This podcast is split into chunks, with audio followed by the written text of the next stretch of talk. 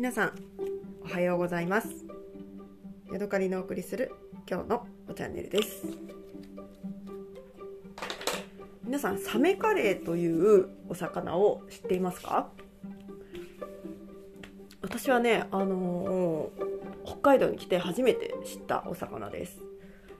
でねサメカレーっていうのはね不思議なものでなんかねあの皮をね全部剥かれた切り身というか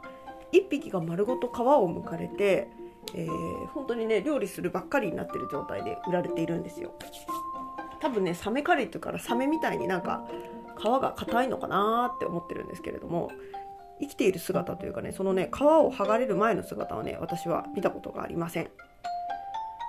で煮物用にっていう感じでねあのータグがついて売られているので私はそれを買ってきてで普通に煮魚のようにしてね食べたんですけれどもえー、油がね結構あの今の時期乗っていまして縁側の部分がね結構大きいんですね。でそこがね本当にタプタプとした油のねあの何、ー、ていうのかな身に油がビシッとついていてねあのー、ボリュームがあってね結構ね美味しいです。あちなみに今私ねお化粧をしながら話しているのでちょっと変な声になるかもしれませんけどご容赦ください。でねあのね昨日、えー買い物に行ったらねあの新しい、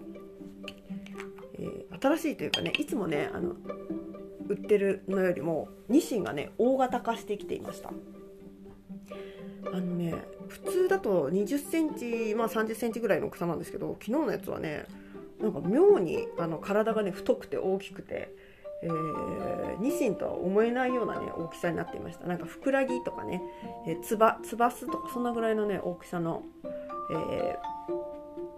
何ていうのかな。すごく車体のでかいね。車体？魚体のね大きな、えー、ニシンがね売ってました。で普通ねあの私が今最近買ったニシンは2匹で398円ぐらいのそんなぐらいの値段なんですよね。1匹200円とかするかしないかぐらいの値段なんですけれども昨日買ったニシンはねあの1匹で500円ぐらいする大きさでなかなかのねあのなんか立派なニシンでした。でニシンっていうのは数の子を、あのー、取れる魚ですよね。お腹を開けてお店だったら数の子が入ってるんですけれども昨日買ったニシンはね、えー、お腹開けてみたら白子でした。私あんまり別に白子をそう大量に食べたいとは思わないので、えー、そのままね白子は捨ててしま捨ててしまったというかそうですね捨ててしまったんですけれどもあれでね数の子が入っている時とかも多分あるので、あのー、すごくね食べ出のある大きなね、あの魚が取れ魚がというかねあのサイズが取れるようになったんだなと思ってねなんかそこにもあの季節の移ろいというかあこの前までこんなにニシン大きくなかったけどもうこんなに魚体が、あの大きくなったんだと思ってねなんかあの感じてしまったんですよね。あと最近ねよく売ってる魚が、えー、渡りガニですね。渡りガニってこういう時期に取れるんだみたいな。ここ、まあ、1ヶ月2ヶ月ぐらいずっと渡り鳥が 渡り鳥だって。渡りガニがね並んでいるようなそんな状態ですね。で夫はね渡りガニを買ってカンジャンケジャンを作りたいらしいんですけれども私はなんかねあんまり別にこのなんか鮮度が分かんないんですよね。あのスーパーで買った魚だと。なんかその漁師さんから取れ取れたてのやつだったらこうカンジャンケジャン作りたいなと思うんですけれども鮮度がわからない状態であの漬物的なものを作ってもなんかあのこう何て言うのかな不安なのであんまりねカンジャンケジャン作りたいと思わないんですよね。カンジャンケジャンっていうのはねあのカニのキムチみたいなそんな感じのものですね。でで、えー、私はねいつもね最近はあの渡りガニではなくて普通にね生ズワイガニを売ってるのでそれをね買ってきてお味噌汁を作るということをしています。でズワイガニっていうとね、まあ、あの茹でて身を食べるっていうのがほとんどだと思うんですけれども一回ねあの仕事場で、あのー、まかないの時に、えー、おばちゃんがね、あのー、ズワイガニのお味噌汁を作ってくれたんですよね。まず、えー、カニをよく洗って後ろのエラをね取ります。そして身をね半分に切って、え、足はそのついたままですね。半身についたままなんですけど身を切ってで、え、水からね煮立てて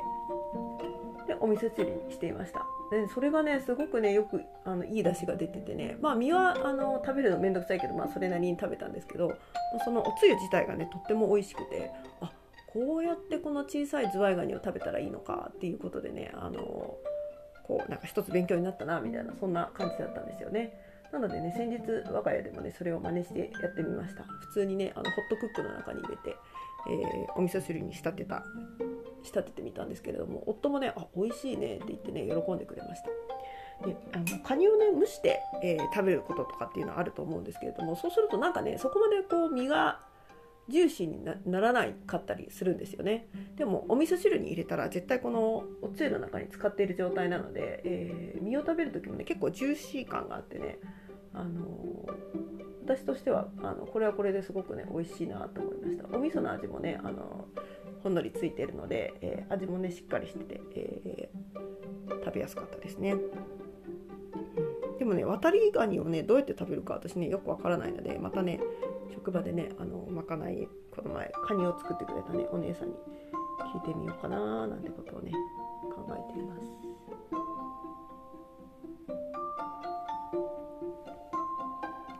日は我が家何食べたんだっけ？昨日の夜はねまだねいくらが残っていたのでいくらのね、えー、いくらご飯をね食べましたね、最後のいくら美味しかったですけどやっぱりね出来たての時の方がね美味しいように感じましたね。なんだろうななんかねあのー、いくらのおつゆ感がこう出てしまっているというかね。アレクサ止めて。美味しさがちょっとねあの塩気で外に出過ぎちゃってるみたいなねそんな感じが。しましたね。先日ね私あのお茶の香りの、えー、柔軟剤を買ってね喜んでいて結構いい香りだなと思って気に入っていましてですね、えー、そのねあの家からちょっと離れたいつも行くスーパーじゃないところで買ったんですね。でまたねあそこに他の匂いもあったから買いに行かなきゃって思っていましてまあ1ヶ月は経ってない。2週間ぐらい経ってから買いに行ったらねもうね私があの買ってたウーロン茶以外のね、えー、香りがね全部売り切れていました。でそうなるとねえ？そんな早く売れちゃうの？と思ってねじゃあ他の香りどんなんやったんやろ？うと思ってねすごくね気になってきました、えー、レモンティーとかねなんかアールグレイとかなんかホワイトティーとかねグリーンティーとかねあったみたいなんですけどすごいね気になってきて、えー、手に入らないと思うとねなんか使ってみたいなって思うようになったんですよね。でメルカリで探してみたりとかアマゾンで見たりとか、うん、してるとねまあ売ってはいるんですけどメルカリだとね本当になんかホワイトティーだとねあのプレミアがついてたりとかしてえそこまで？みたいな感じでねますますねちょっと気になってしまっています。でもまあ、えー、定価よりね高く買うのも尺ですので、まあ、買うとしたらアマゾンぐらいしか今私の選択肢にはないんですよね。なぜならね札幌の方に行ったこの前行った時もねえーと、ドラッグストアによって見てみたんですけどもうね、あのー、この期間限定のティーティーフレグランスシリーズっていうのはねあの私には見つけられませんでした。なのでね、えー、すごくねあの今ちょっとティーフレグランスに、ね、気になっているところです。ただね私は多分あのそあのそこまでねもうウーロン茶の香りにもう一個だけ予備を買ったんですよ。でもういいかなっていう気持ちになりましたね。はい。今日はね夕方6時まで仕事なんですけれども、えー、時間通りに終わるかそれとも、えー、もしねあの仕事が早く終わったら早く帰ってくれるかもしれないのでねそれを楽しみに、過ごしています。えー、とまあ平日なのでねそこまで混むことはないと思うんですけれども混まないにしてもねなんか一一時期にあのお客さんが集中することっていうのがよくありまして昨日もそうだったんですけれどもなんかね急にパタパタパタパタパタってお客さんがその多分11時とかね12時とかそういう時間じゃない時間にねパタパタパタって入ってこられたりするとねすごいね焦るんですよねまだ慣れてないので、はい、そんな感じで今日もね、えー、平日の営業ですけれども